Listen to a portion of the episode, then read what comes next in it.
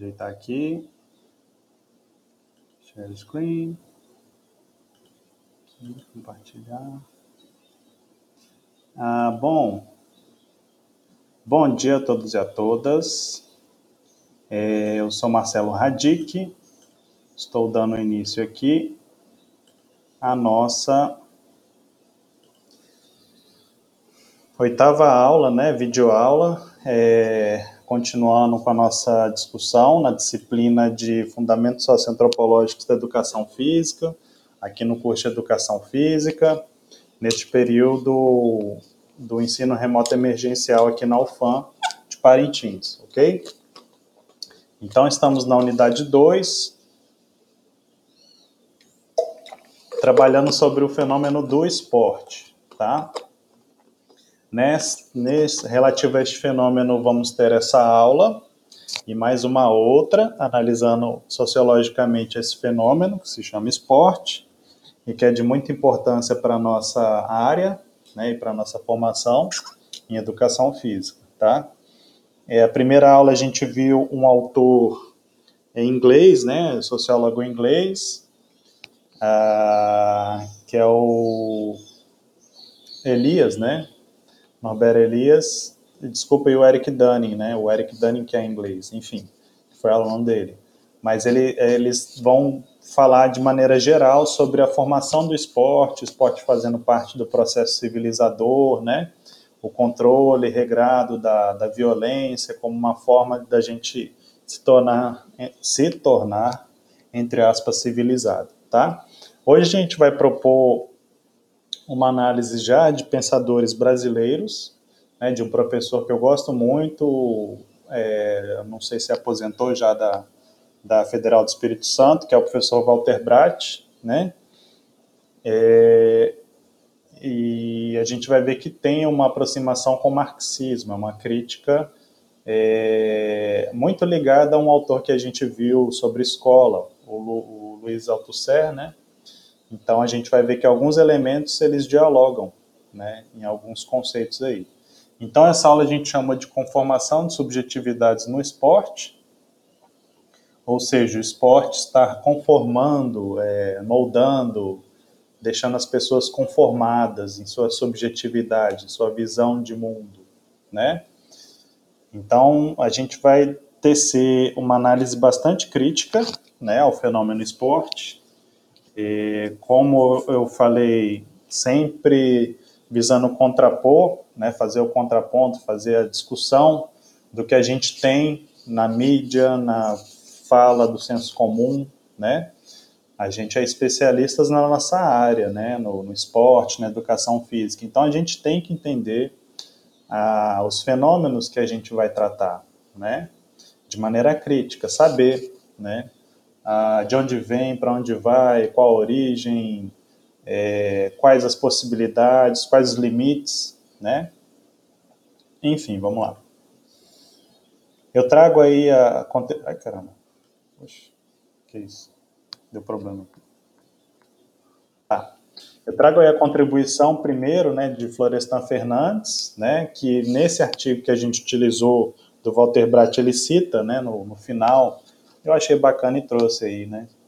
É, aí ele no, nos movimentos da, de retorno, né, da, da pós-ditadura, enfim, né, democratização do ensino público, né, foi deputado, é, atuou na, na, nossa lei de diretrizes e bases, que foi promulgada em 96, né, 1996, enfim, um grande teórico aí, sociólogo, né, lutou muito contra o racismo, né, dificuldade de inserção do negro, dos, dos elementos marginalizados, né, do indígena também, antropólogo, né, é, na sociedade brasileira. Hoje é dia 20 de novembro, então nada melhor do que trazer Florestan Fernandes, né, Dia da Consciência Negra, hoje, trazer Florestan Fernandes aí com essa frase, né, educador que se nega no plano ideológico e político se nega também como educador.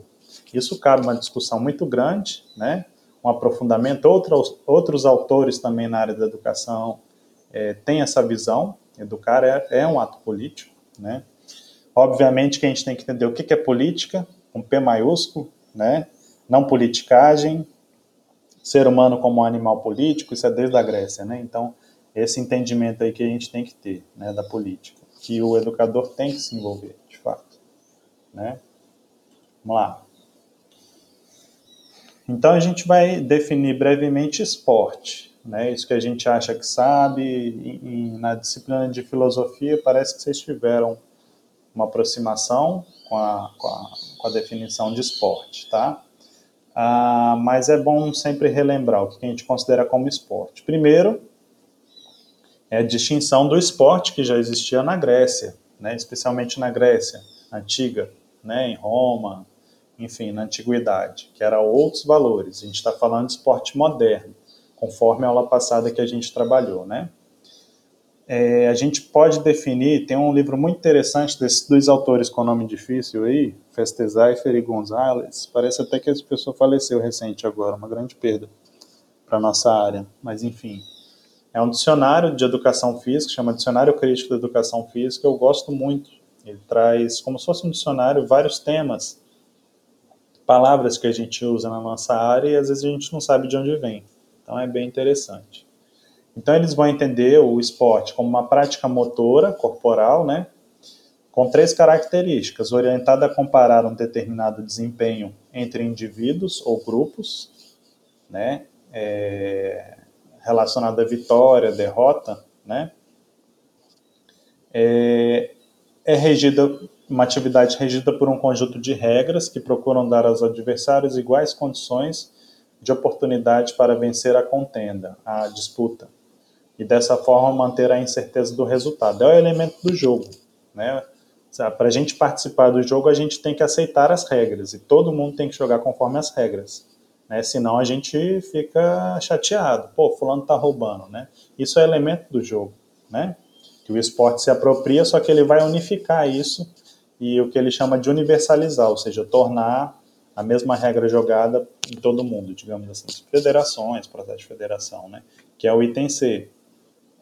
Então, o esporte também se caracteriza, se caracteriza, né? Desculpa, com essas regras institucionalizadas em federações, organizações, né, que assumem e exigem a responsabilidade de definir e homogeneizar, tornar tudo igual, né, as normas de disputa e promover o desenvolvimento da modalidade, com o intuito de comparar o desempenho entre diferentes atores esportivos, atletas, times, equipes, países, por exemplo, a nível mundial, no caso de país, tem quadro de medalhas, né? Então, três características do esporte moderno, né? É, comparação, disputa, vencedor e perdedor, né? É, conjunto de regras iguais que vão teoricamente dar a mesma oportunidade de, de vencer e esse é, é, o elemento fundamental do jogo, do o inesperado, né? A gente joga para é, participar dessa necessidade do novo, do inesperado, da surpresa, né? Como o autor falou anterior, né, na aula passada, a canalização da violência também, enfim, por meio de regras, né? E também existem federações, existem instituições que falam o que é o certo em determinado esporte, as regras oficiais, digamos assim, né? E se desenvolvem é, e atuam no desenvolvimento daquele determinado esporte, federação de tênis, de vôlei, de futebol, né? Enfim, essa definição do esporte moderno, tá? Bom, temos aí um avanço na Constituição Federal. A gente não vai se aprofundar nisso, né? Isso vai ser tema na disciplina de políticas públicas, né? Mas a gente tem um avanço na Constituição Federal nossa de 88, que ela incluiu o esporte como é, elemento presente na Constituição Federal. CF, Constituição Federal de 1988, tá? CF, Constituição Federal. No artigo 217, que a gente não vai entrar a fundo, eu trouxe mais o que a Lei Pelé, chamada Lei Pelé, né, na época, é, que ele era o ministro dos esportes, é, Lei Federal 9615 de, no, de 98, ela vai definir o esporte. Antigamente eram três modalidades, três é, manifestações, né? Esporte educacional, de participação e de rendimento. Agora, em 2015, você tem a inclusão do desporto de formação. Então, o desporto, legalmente, no Brasil, ele é reconhecido hoje em quatro vertentes: desporto educacional, de participação, rendimento e formação. Essa formação seriam, digamos, é, iniciação esportiva. E eu achei interessante essa inclusão da iniciação esportiva em 2015, que é, o desporto educacional, né, sistemas de ensino, né, é, formas sistemáticas de educação, ou seja, os, os escolinhas de, de, iniciação, né? E aí fala aqui, ó, o elemento muito importante, evitando-se educacional, seletividade, hipercompetitividade, né? Buscando o desenvolvimento integral, formação para o exercício da cidadania e a prática do lazer, né? Isso é o objetivo do desporto educacional. Então, o esporte na escola tinha, por legislação, que funcionar assim, né? Vou pular aqui só para falar logo do rendimento, né? O que que ocorre que esse artigo que a gente está analisando vai centrar a crítica, né? Você esquecer esse educacional aqui e utilizar o rendimento como exemplo, esporte de rendimento, como exemplo nas escolas, né, na aula de educação física. Esse é o problema que esse artigo vai criticar. Né? Ele não critica o esporte, ele faz uma análise óbvia do esporte em si, né? mas o professor, sendo o Walter Bright professor de educação física, ele não quer acabar com o esporte, mas ele quer reconhecer os condicionantes ideológicos, inclusive, né, históricos do esporte, e superar isso, e propor uma mudança, né? Então, essa que é a questão, diferente do esporte de rendimento, né? normas gerais, é, regras da prática desportiva das federações né, nacionais e internacionais, com finalidade de obter resultados integrar pessoas e comunidades do país e essas com as de outras nações, competições nacionais, regionais, né, internacionais. Você tem o desporto de participação, que seria, digamos, a atividade física de lazer, né, ou seja, praticada de modo voluntário, compreendendo as modalidades esportivas praticadas com a finalidade de contribuir para a integração dos praticantes na plenitude da vida social, na promoção da saúde, educação e na preservação do meio ambiente. Importante, né? É, o esporte praticado nas praças, nos parques, né? É, nas ruas, quando você tem falta de espaços públicos, né? Como ocorre muito aqui em Parintins também, né? É, e aí você tem a edição em 2015 do Desporto de Formação, né? Que é caracterizado pelo fomento e aquisição inicial dos conhecimentos desportivos, que garantam competência técnica na intervenção desportiva, com o objetivo de promover o aperfeiçoamento qualitativo e quantitativo da prática desportiva, em termos recreativos, competitivos ou de alta competição. A iniciação ao desporto, né? A, o desporto de base, eu achei interessante que eles incluíram essa, esse item em 2015, né, diferenciando do desporto de rendimento. Espera aí, não é só rendimento, né? Vamos deixar essa lógica do rendimento para o adulto já formado. A criança está em formação, né? Por isso que eu acho interessante essa inclusão do desporto de formação. E aí, dois modelos da chamada pirâmide esportiva, né, que vigoraram no Brasil, né, antigamente, até os anos 80, era essa a lógica do desporto brasileiro, que a gente herdou do, do período militar, né? O topo sendo os atletas de performance, né, o desporto de rendimento, educação física escolar, né, e desporto escolar no meio. Então, o objetivo é a performance, é o rendimento né? Você tem um desporto de massa, mas é o, o desporto escolar que vai. Então a escola servia chamada de celeiro de atletas. E é isso que este artigo vai criticar, tá? Isso lá nos anos 80. Isso aqui eu tirei de um, do site do Ministério do Esporte, mais ou menos de 2015, né, quando o Brasil ainda ia passar por todo o calendário é, esportivo, muito importante, né, que o Brasil passou, com seus altos e baixos, né, com suas várias críticas também, né? Desde o PAN, no Rio de Janeiro, em 2007, para quem não se lembra, fechando aí com as Olimpíadas, né, com a Copa. As Olimpíadas vieram primeiro, 2016, depois a Copa, exato. Enfim, aí eu já acho uma pirâmide mais aceitável, né? Por quê? Porque isso aqui já fala totalmente do treinamento. Aí você tem tudo bem, você tem projetos extracurriculares na escola, né? Tudo bem, iniciação esportiva pode ocorrer na escola também. Isso é uma visão nova, mais interessante, no meu ver, né? É, você pode ter iniciação esportiva na escola, sim, mas não no horário da aula de educação física, né?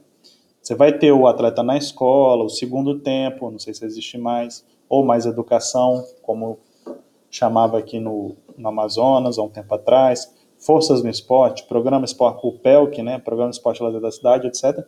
Aí sim, são programas extracurriculares fora do, da, do tempo de aula, que aí você pode formar o time para competição, né, visando o treinamento. Aí sim, visando, ó, digamos que o aluno aqui chegue lá no Centro Olímpico de Treinamento, né, isso em 2016, né, centros locais, centros regionais, centros nacionais, enfim. Aí sim é uma lógica de pirâmide mais certa, que não vai proporcionar isso aqui, né? Uma aula de educação física, você tem pessoas que jogam, sei lá, futebol de várias formas, né? Mas se você utilizar o critério de, de rendimento somente, você vai selecionar dois só, né? Dois que vão participar da sua aula somente. Né? Então, é isso que vai ser questionado aqui, né? E claro, ele vai fazer uma análise bem sociológica também do esporte e crítica, né? Então, contextualizando o que a gente vai falar hoje aqui, né? Então, esse é um artigo de base marxista, né? A gente falou na aula é, online que eu fiz, na reunião de quarta-feira, eu expliquei um pouquinho sobre o marxismo, né? A ligação ao ideário, melhor, ideário comunista, né? É, e socialista surge não só de, de Marx, mas dessa base de Marx. Né? Marx foi um grande teórico da esquerda, digamos assim. Né? E o Bratt, o professor Walter Bratt, né, é, redigiu esse texto em 1986, com um título que eu acho assim, muito interessante. Né? O pessoal, nos anos 80, final dos anos 80, tá, meio para o final, estava com muitas ideias, efervescência cultural, fim da ditadura, que terminou em 85, né? então é, o clima de, de, por querer democracia, querer discussão, querer debate no Brasil era muito rico. Né? E ele vai, ele cria esse texto aí: a criança que pratica esporte respeita as regras do jogo. Três pontinhos, capitalista. Né? Sempre dando essa instigada. Né? A gente pode resgatar também aquela quarta aula, se eu não me engano, que a gente falou sobre Louis Althusser, né? aquela visão de aparelhos ideológicos do Estado Aí eu trouxe um trecho dele, do livro, de, dos aparelhos ideológicos, né? Ele vai escrever, né? Todos os aparelhos ideológicos de Estado, os AIE, concorrem para o mesmo fim, fazem o mesmo fim, né?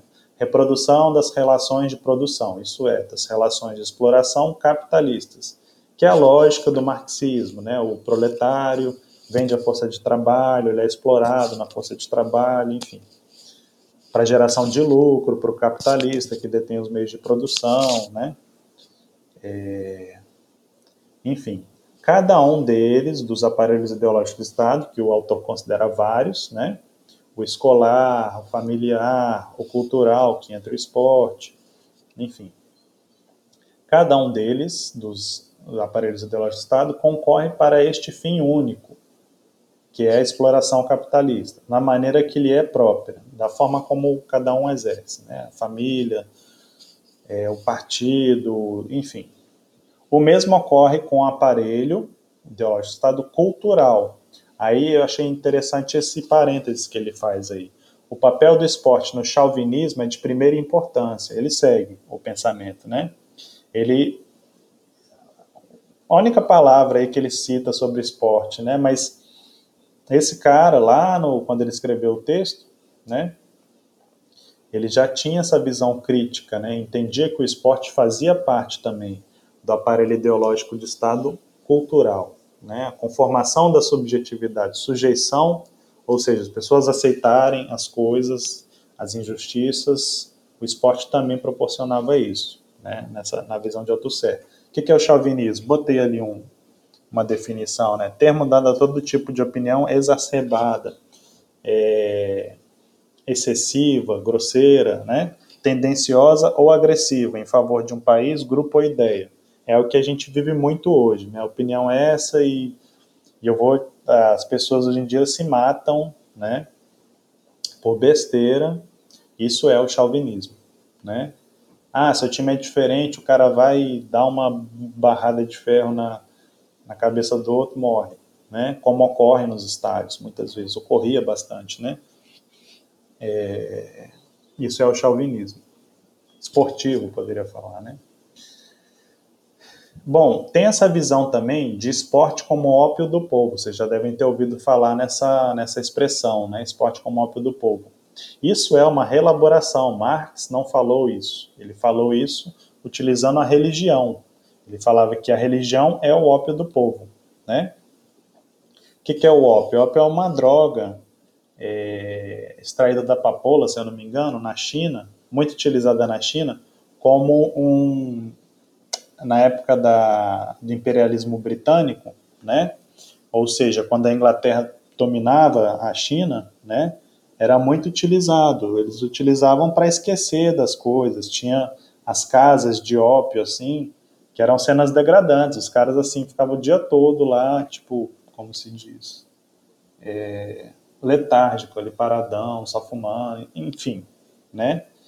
É, então é isso, ele, o ópio tá ligado a essa coisa da letargia, você não se mover, ficar lá, entendeu? Então ele vai falar que o, o, a religião é o ópio do povo, só que alguns sociólogos né, fazem essa analogia e colocam o esporte como ópio do povo, né? Ou seja, mantém as coisas como estão, mantém a ideologia dominante. E aí eu trouxe o trecho né, de, onde ele fala isso, eu achei legal trazer o original de Marx, embora ele tenha uma linguagem um pouco complicada, mas ele tem uma linguagem muito, muito bonita, ele utiliza muita metáfora e tal, né? Isso ele vai escrever na Crítica da Filosofia do Direito, de Hegel, escrito em 1843, né? Então observe que ele fala sempre da religião. A miséria religiosa constitui ao mesmo tempo a expressão da miséria real e o protesto contra a miséria real. A religião é o suspiro da criatura oprimida, o ânimo de um mundo sem coração e alma de situações sem alma. A religião é ópio do povo.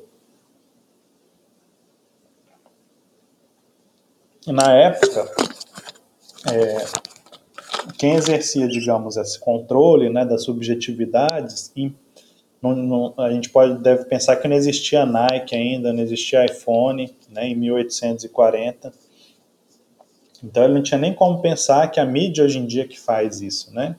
E aí se inclui o futebol, se inclui os esportes, né? É, essa alienação, né? Mas então ele falava da religião, né?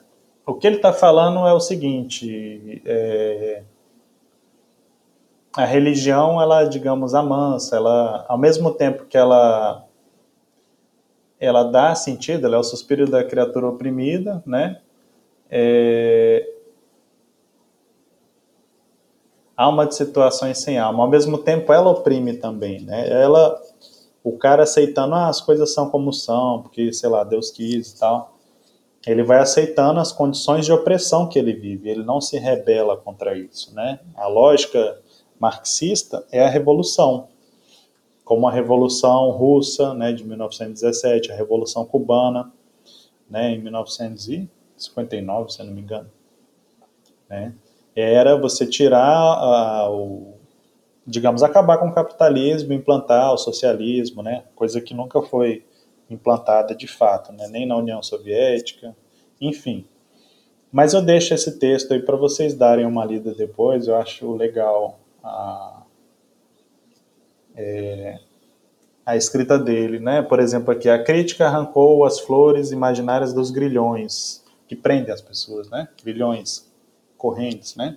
Não para que o homem o suporte sem fantasia ou consolo, que a religião faz isso, né? Eu estou preso, mas estou feliz aqui com minha prisãozinha, meu, minha corrente, né? Mas para que lance fora os grilhões, a crítica, ela vai fazer com que a pessoa se dê conta que ela tem correntes, né, prendendo ali, lance fora os grilhões, as correntes, e a flor, a flor viva brote, né, por isso que é uma linguagem metafórica. Né? Ele escreve de uma maneira utilizando metáforas, né? palavras, empresta o significado e dá sentido ao que ele quer falar. Né? Ah, enfim, aí ele vai falar da história, né? toda a base da análise marxista ela é baseada na história, nos fatos históricos. Né? e na filosofia, enfim. Beleza. Vamos lá. Aí o que eu falei, as casas de ópio, né, eh, na China, isso aqui é o ópio, né, as pessoas ficarem entorpecidas e não fazem nada, né. Você tem fotos, por exemplo, os caras magérrimos, assim, fumando ópio, como se fosse uma cracolândia da época lá na China, né. Aqui uma charge em inglês, né, até isso não funciona mais, né, Brasil, isso em 2003, né, a charge de 2013, né, a repressão nem a bola mais, nem o futebol mais está funcionando. O pessoal está revoltado, né? O pessoal não quer mais ópio, não. 2013 foi meio isso, assim.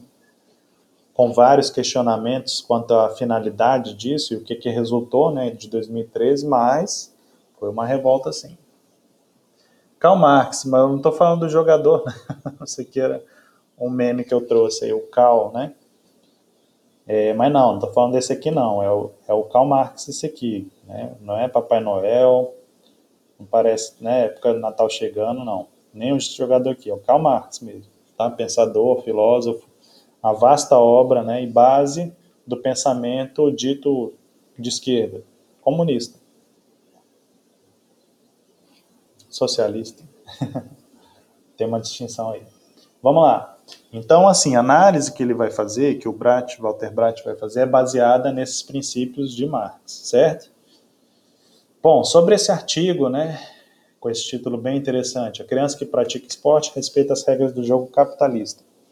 Então, quando que ele foi criado? Em 85, ele foi escrito em 85. 85 é o ano que finalizou a ditadura militar no Brasil, né?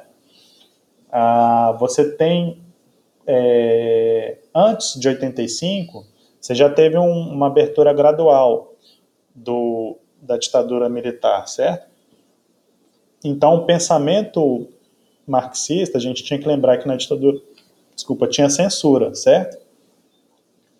É, então, um pouco antes de 85, já começa a ser mais liberado a questão das liberdades individuais de pensamento, políticas, né? Políticas nem tanto, mas enfim. É, então, as, os professores que estavam exilados começam a voltar para o Brasil e os caras estudaram fora, né? Tiveram pensamento, contato com pensamentos diferentes, críticos. Esse pessoal começa a voltar e começa a trazer teorias, né? É, é, críticas, né? Sobre a realidade, né?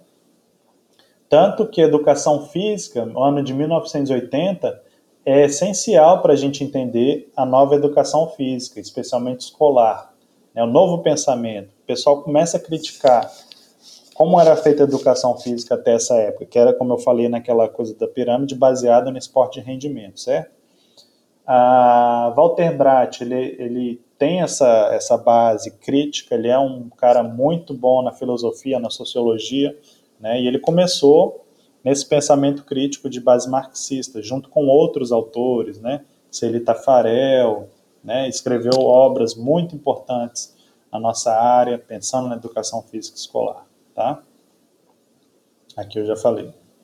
O objetivo do artigo, conforme está escrito, é evidenciar e clarificar, tornar claro, através das teorias que explicam a educação física, as visões a históricas e a críticas. Não é o jornal não, né? De Manaus, que também às vezes ele dá uma, muita rateada de falta de criticidade, né? Mas não, esse A ele nega a palavra que vem depois, então sem história e sem crítica, né? Essas eram as visões da educação física que ele vai criticar.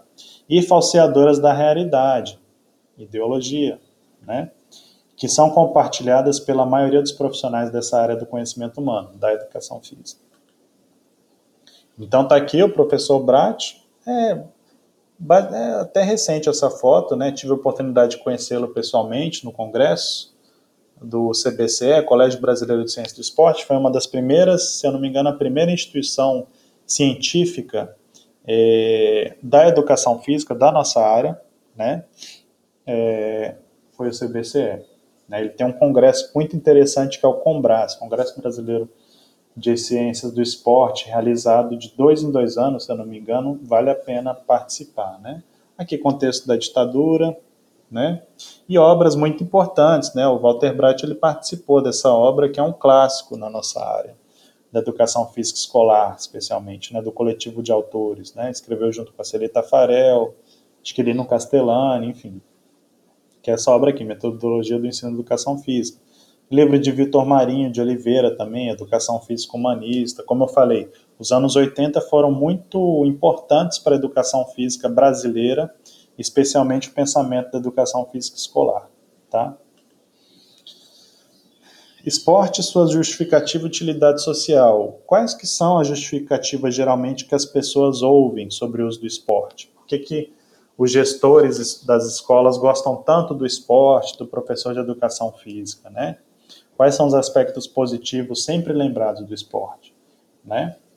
Ah, o esporte pro proporciona socialização, a convivência social, né? É, de fato. O esporte proporciona respeito às regras, né? A criança fica mais centrada, né? Responde menos o professor, enfim. Até lembrando daquela questão de canalização da violência, né? Que a gente falou na aula passada, com o, como é que chama? O Elias e Dani, né? Uh, ensina a conviver com vitórias e derrotas, fato, né?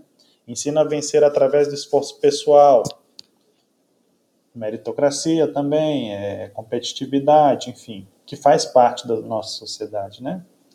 Desenvolve independência e confiança entre si, isso é fato, né? A gente sente isso mesmo, até corporalmente.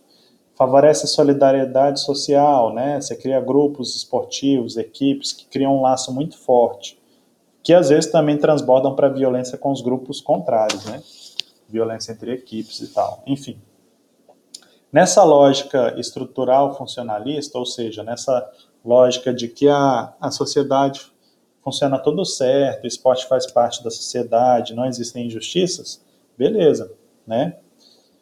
O esporte vai integrar o sujeito na sociedade sem questionar se o Brasil é injusto, se tem muito pobre e poucas pessoas concentrando renda. Não se questiona isso. O esporte somente insere e integra as pessoas na sociedade. Ah, o esporte proporciona mobilidade social, né? Você vê o Pelé, você vê o Neymar, você vê o Kaká, não, o Kaká já era riquinho. o Robinho, você vê o Ronaldinho Gaúcho, uau, são exemplos, né? De mobilidade social. E oferece oportunidades para aprendizagem de diferentes papéis sociais, a coisa da vitória, derrota, né? Beleza, esse é o lado positivo do esporte, que a gente sempre valoriza e que, como eu coloco aqui, né, tem enormes possibilidades de formação humana para a cidadania mesmo, né?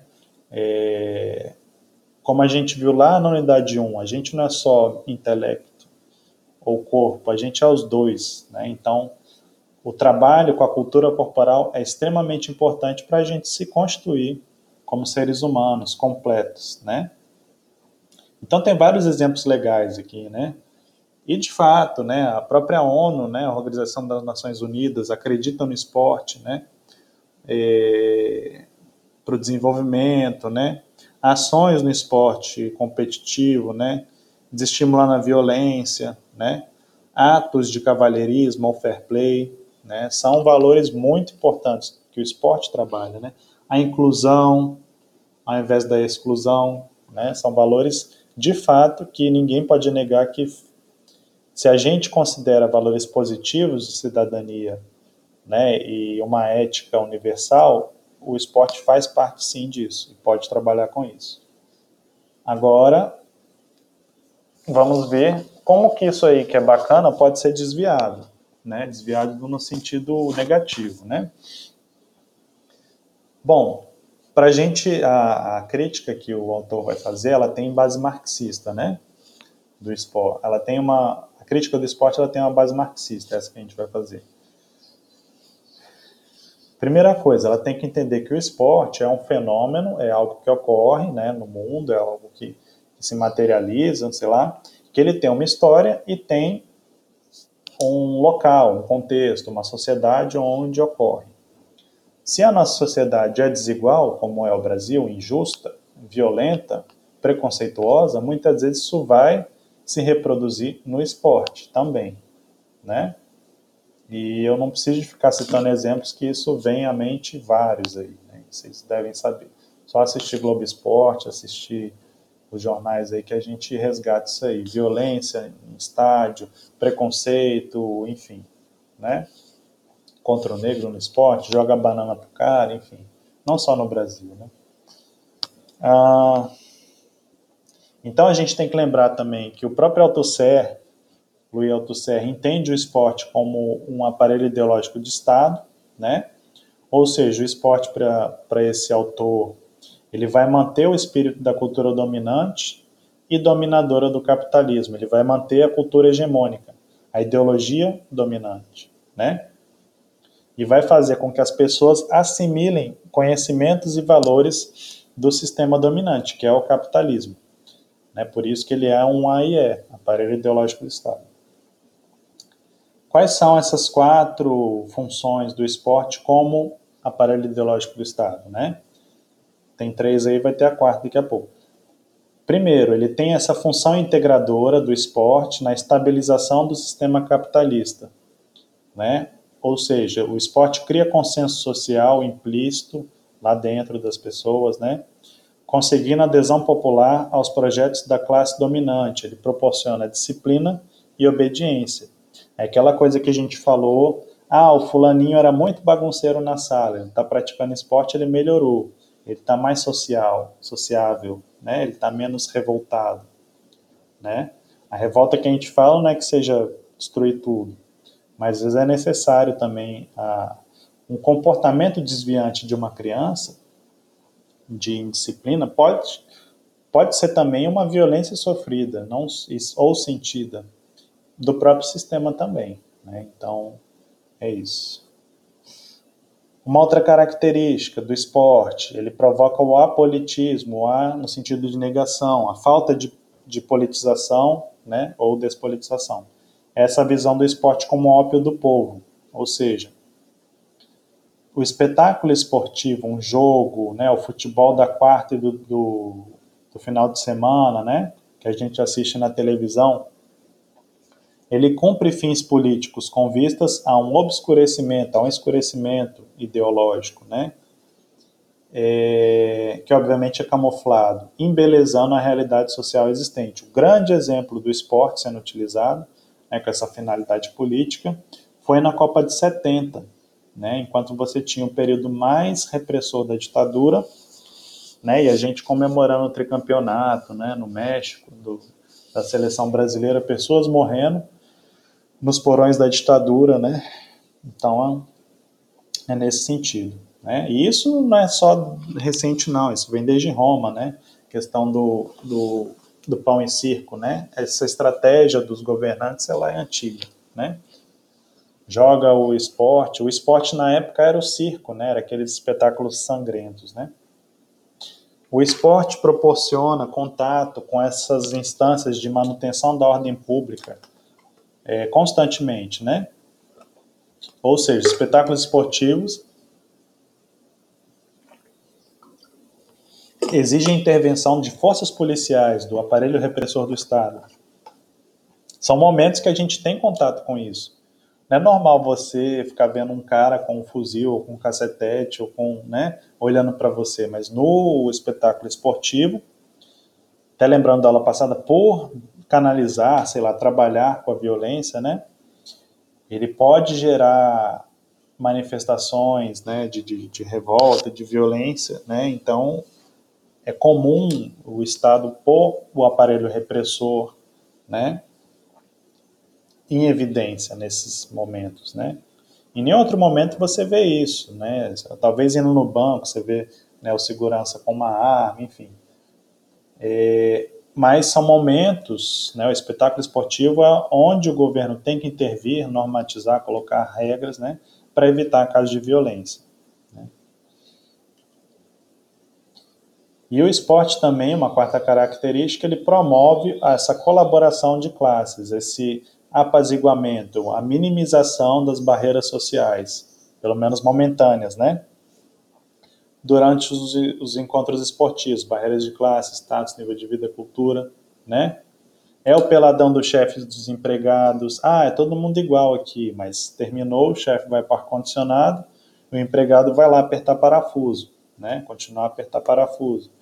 O chefe terminou o peladão, o chefe volta para ganhar lá os, os 20 mil reais e o empregado está lá no salário mínimo, né? Mas o esporte promove isso, diminui a tensão entre classes. Nesse peladão, o chefe pode se tornar um pouco menos inacessível e tornar mais humano para os empregados, né? Aliviar as tensões acumuladas ali, né, entre as classes, né? Aí, o esporte funciona como um meio neutro de diálogo entre as classes, assegura compensação pelas perdas de ordem física, emocional e mental, impostas pela organização do trabalho, permitindo a integração trabalhador à empresa. Né? Antigamente era muito comum as grandes empresas terem times esportivos, né? ferroviária, é... enfim, campeonatos esportivos também entre empresas, né? É, para tornar o empregado mais fiel àquela empresa, né, que, que ele fazia parte. Hoje em dia não, hoje em dia não é nem empregado, hoje em dia é colaborador, né? Um nome que eu acho horrível. Você não tem mais identidade nenhuma, né? Antigamente a gente acha ruim, né? Critica isso aí, mas até isso, hoje em dia, foi deixado de lado. Hoje em dia você não tem vínculo nenhum com a sua empresa. Você está aqui numa empresa, depois você está em outra, você é um colaborador, né? Você não tem direito trabalhista, né? Isso é uma análise mais recente. Tá, qual que é a raiz crítica da visão marxista que vai basear a crítica desse artigo, né? As sociedades capitalistas não são harmônicas, não são tranquilas e funcionais, ou seja, tranquilas, né? Mas possuem contradições injustas fundamentais. Então, a sociedade capitalista ela se baseia nessa distinção de poucos com muito recurso e muitos com pouco. Por quê? Esse pessoal com pouco é que tem que trabalhar, vender a sua mão de obra por um salário menor, para gerar lucro para pouca gente. Se todo mundo fosse rico na sociedade capitalista, ela deixaria de existir, né? E a proposta do socialismo é essa. Não necessariamente todo mundo rico, mas abolir essa, essa divisão, essa necessidade do, do capital de acumulação, enfim. A, a visão marxista, especialmente no esporte, ela vai repudiar, ela vai é, criticar essas análises funcionalistas de que ah, a sociedade é tudo bom, a sociedade capitalista funciona certinho, os caras que são pobres é problema natural, natural dele, pobre nasce assim, sei lá, né? Isso é uma visão bem tosca, obviamente, funcionalista, né? Aceitar que o corpo social é harmônico, é tranquilo, né? E ah, vamos realizar todas as mudanças aqui dentro do sistema, vamos entrar no sistema e mudar. Para a lógica marxista, isso não existe. O, a lógica marxista é tensionar e realizar a revolução proletária, né? Ou seja, mudar totalmente o sistema, não mudar por dentro, mas mudar o próprio sistema, né? Então, para essa visão marxista, nessa visão crítica, o esporte tem que ser entendido na sua relação com a sociedade. Como eu falei, se o Brasil é injusto, né, isso vai se reproduzir no, esporte. Se o Brasil é racista, isso vai se reproduzir no esporte, né? O esporte tem diferenças de classe, né, concentração de poder e riqueza, tem esportes que são reservados para quem tem dinheiro, né? Equitação, montar a cavalo, né? É, como um esporte né? Não estou falando o carroceiro e tal. Aí é uma marca de pobreza também, né? Eu estou falando o sentido é, elitista do esporte, né? A natação, que é um esporte, né? A natação nos estilos, né? Esportivos. É mais difícil de uma pessoa sem recurso, né? É, participar, enfim. Ah, e também essa visão de que o esporte competitivo, esporte de rendimento, reflete a ideologia dominante, que é a capitalista. Rendimento, competição, individualismo, a gente vai falar daqui a pouco. E aí visões, né, sobre essa crítica do esporte, né, desde o cara que é, no treinamento físico, na esteira, né, correndo numa esteira, aí ele olhando pro ratinho correndo aqui também, mesma coisa, né, corre não sai do lugar, né. A falta de apoio, né, no, no esporte que não é visto, a gente vê o, o, o atleta de rendimento, nossa, mas o cara é tão perfeito, não sabe o que que ele, o que que ele teve que, que lutar para conseguir, né, aquele esforço, ainda mais num país, né, sem apoio, sem patrocínio, sem condições de treinamento e chegou a Olimpíada, e o cara pelo menos conseguiu chegar lá, né? E o cara, pô, o cara nem ganhou uma medalha, né? Ser atleta já é difícil, agora você imagina num país que não investe no desporto, né, de maneira adequada, né? Eu trouxe essa matéria procurando uma notícia que eu tinha visto aqui no, no Amazonas, acho que foi ocorreu no Rio Negro, Esporte Clube lá do, de Manaus, que os familiares estavam indo levar comida para os atletas que o clube não tinha como pagar é, a alimentação deles, o pessoal estava começando a desmaiar em campo. Né? Então a gente acha que ah, o esporte de rendimento proporciona essa ascensão social, né? Nem sempre. Né? Pouquíssimos conseguem isso, né? E aí o resto tá aqui, ó, o restante, sei lá, 80, 90% tá aqui, jogando, quase desmaiando de fome, né? Isso aqui é uma crítica, né, a questão de pensar com a chuteira, né? Falta de, de, de, de, de interesse, né? Isso foi na época da Copa, né? Aqueles estádios enormes, elefantes brancos, né? Criados, poderiam ter sido construídas escolas, melhorado várias infraestruturas da educação, mas enfim. Contradições, né? E aí a gente entra na, no que o autor vai falar no artigo mesmo, né? O que, que faz a gente respeitar as regras do jogo capitalista? O esporte, nessa visão, como ele é aplicado especialmente na escola, vai proporcionar isso, né? Então, por quê? Porque a primeira característica do esporte organizado ou de rendimento é que as características dele são semelhantes ao que ocorre no capitalismo, a sociedade capitalista, né? É... E o que, que importa no capitalismo? Rendimento, lucro. Né? O rendimento é lucro, né? O valor dominante da sociedade capitalista é lucro, né? Você conseguir dinheiro. Você vai ficar falando em felicidade, amor, né? Hoje em dia a geração é não, quero ter dinheiro, só isso. Isso se torna o objetivo das pessoas existencial de vida, algo que é bastante preocupante. Né? Só isso, né? Não, não que a gente viva sem dinheiro, impossível, né? na sociedade que nós vivemos. É, então, quais são as características do esporte né, organizado, de competição, que se parecem com o que a gente tem na sociedade, né?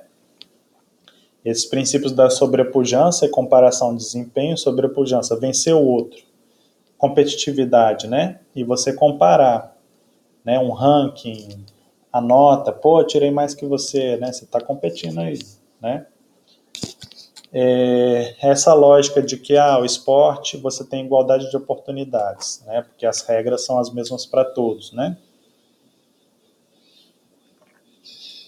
Essa é uma lógica do sistema capitalista também.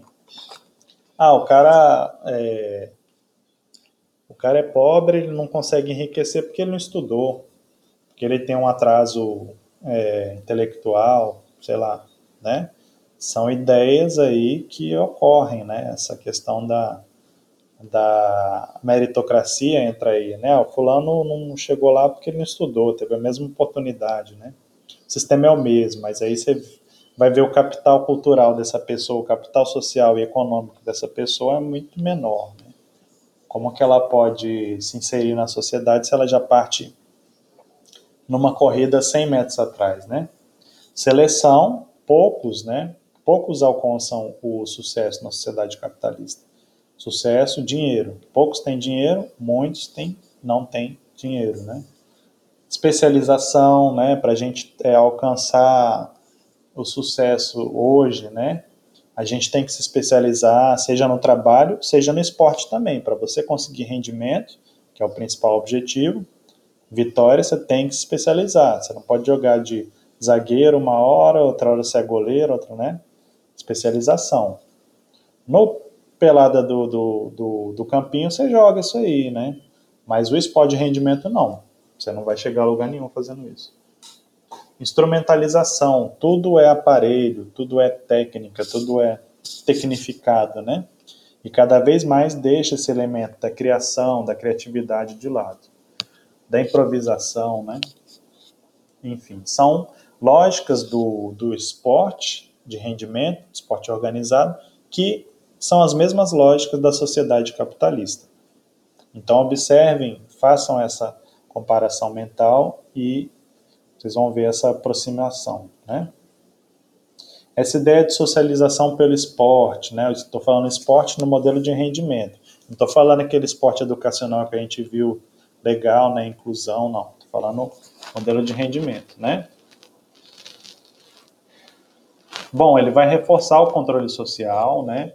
O esporte vai inculcar, vai introduzir nas pessoas esses valores de respeito às regras, ah, de, de é, respeitar o seu diferente, mesmo que ele seja de outra classe, classe é, social, digamos assim, né? Numa visão marxista. Adaptação do praticante aos valores e normas dominantes, já falei, respeito às regras, né? E essa lógica, ela reproduz as desigualdades sociais, ela não problematiza, né? Ela aceita os valores do esporte ou do capitalismo, né? Que são competição, medição, comparação, individualismo, respeito às regras, como naturais e desejáveis. Quando a, quando a gestora ou o professor de uma escola fala, ah, o fulano entrou no esporte, ele ficou mais sociável. Quer dizer que ele aceitou mais as regras de convivência. Né? Não estou falando que seja negativo, não. Estou falando que é, há essa justificativa também. Né? Mas, ao mesmo tempo, não só incluir respeito ao outro, você pode incluir também o cara, a criança, achar que toda regra deve ser respeitada e não questionada. E as regras injustas? Né? Será que a gente tem que aceitar elas também? Aí vem essa questão. Né? Ah, o esporte também, nessa visão de rendimento né, reproduzida na escola, ele vai numa visão funcionalista, que eu já falei, não reconhece que o esporte faz parte de uma sociedade, tem uma história, tem ideias políticas também envolvidas, né? O esporte não é uma instituição autônoma, isolada, né? É... E essa visão justamente vai falar isso, que ele é uma coisa isolada. Ah, o esporte é esporte, não vou me envolver com política, né?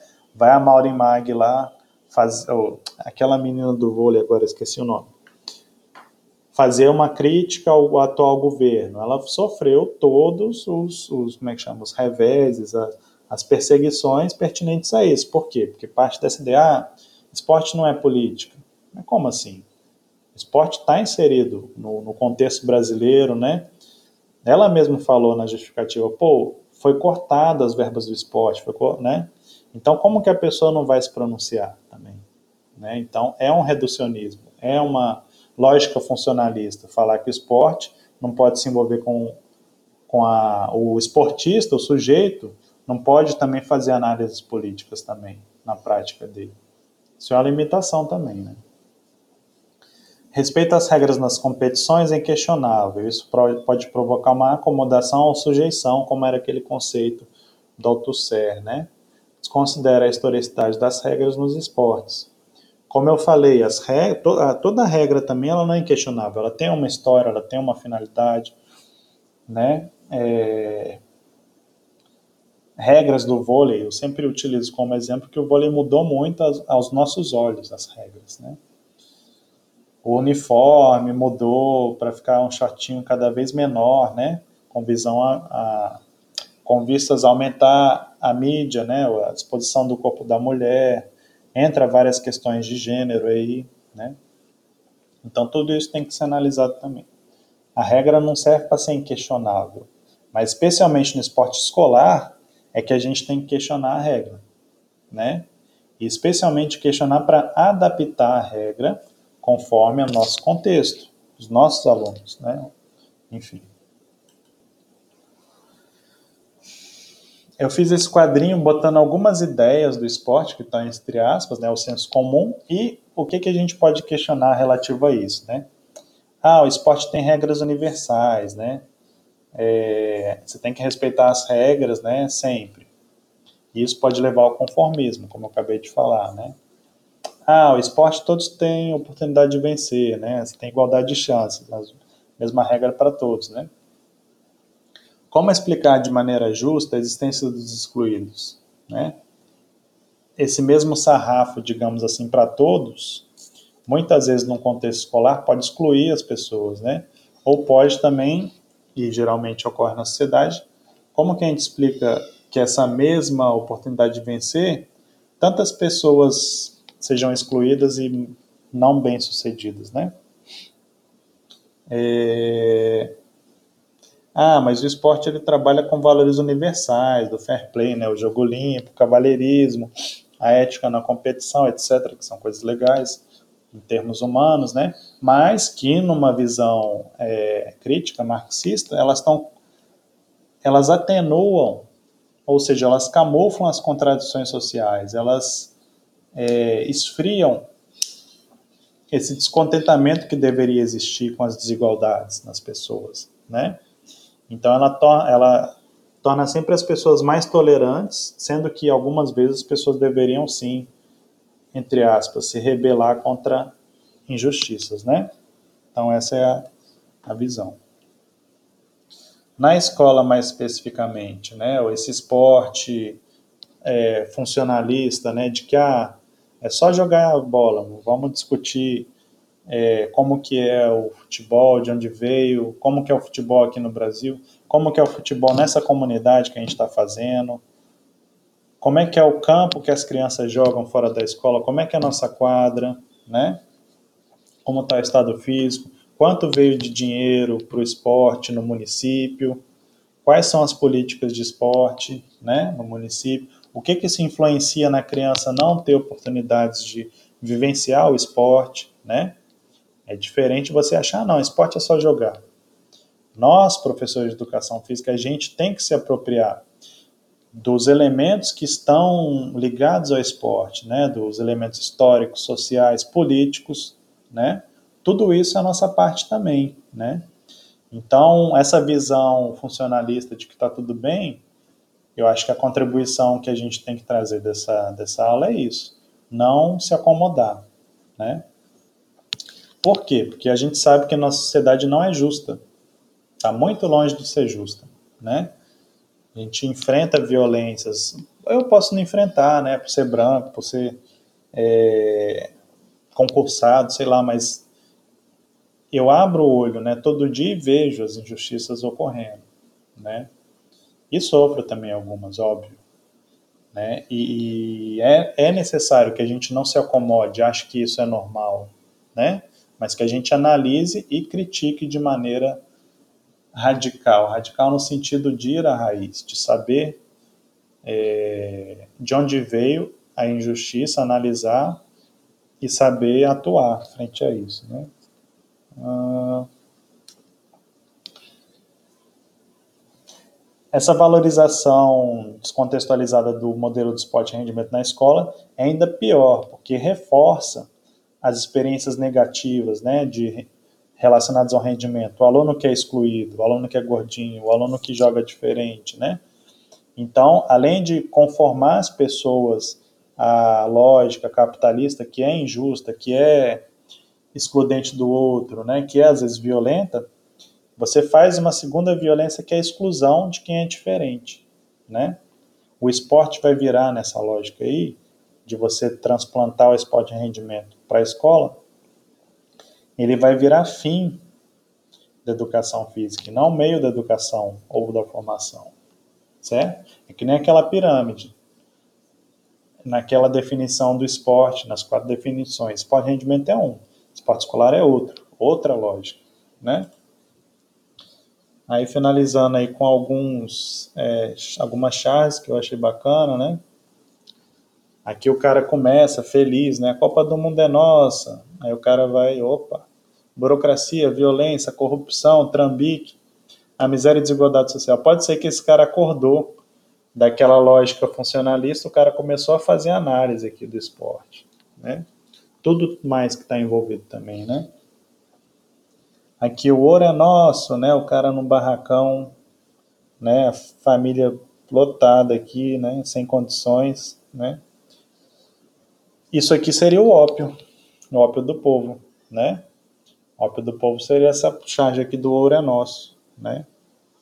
a gente conformar com as condições, né, que são não são boas ali pelo visto, né, é, e amenizar, jogar para fora a nossa raiva que deveria ser direcionada para outro lugar. Aqui o menino gordinho, né, exclusão, né, essa visão do esporte de rendimento na escola pode provocar exclusão, bullying, o que é muito ruim, né? E essa visão de que ah, é, a gente acha tudo ruim, né? Preconceito contra a mulher, preconceito contra o negro, sei lá, o ladrão, né? E aí eu imaginei que um político, um cartola, né? Aí o cara, ah, e o Mengão, hein? Penta, Hexa, né? Futebol é, normalizando aqui, é, como ópio mesmo. Aqui é um outro exemplo de ópio do povo, nesse último quadrinho do canto inferior direito aqui, né? corrupção rolando aqui, os caras desviam nossa grana e a gente está lá interessado no Mengão, Penta, Hexa, né? E aqui dois livros também que eu trouxe, do, na verdade é o mesmo livro em duas edições, né? É, dando essa visão da, do controle através do esporte, né? Do professor João Paulo Medina, né? Aí acho, acho legal essa o bonequinho, um controlando o outro, né? Como se fosse o professor aqui né, com o cronômetro no pescoço, aqui o aluno, mas alguém controla o professor também. E aí a gente volta para o início do. Aqui eu finalizei, né? A gente volta para o início da fala do Florestan Fernandes, né? Cadê? O educador que se nega no plano ideológico político se nega também como educador. Ele vai ser esse cara sendo influenciado por algo que ele nem sabe, mas ele está sendo influenciado também pelo mercado, pelo consumismo, pelo neoliberalismo, pelo, pelas ideologias racistas, enfim. Então, fazer essa reflexão política, ideológica nossa, saber que nós somos condicionados também na nossa forma de pensar, é muito importante para o professor, né? É... Enfim, finalizamos aqui. Bom, é, as atividades vão ser postadas é, quarta-feira, provavelmente, relativas a essa temática. E próxima aula a gente continua com uma visão mais positiva do esporte. Então, aqui a gente apontou a crítica. Na próxima aula eu vou apontar o que a gente tem de novo, especialmente na escola. Como que o esporte pode ser positivo de fato, sem ser só nessa visão funcionalista, ah, vai só integrar as pessoas, né? Como é que a gente pode fazer um esporte crítico, é, sem ser excludente, né? Na escola. É isso que a gente vai ver na próxima aula. É, e é isso aí. Se cuidem. Tchau, tchau. Aqui.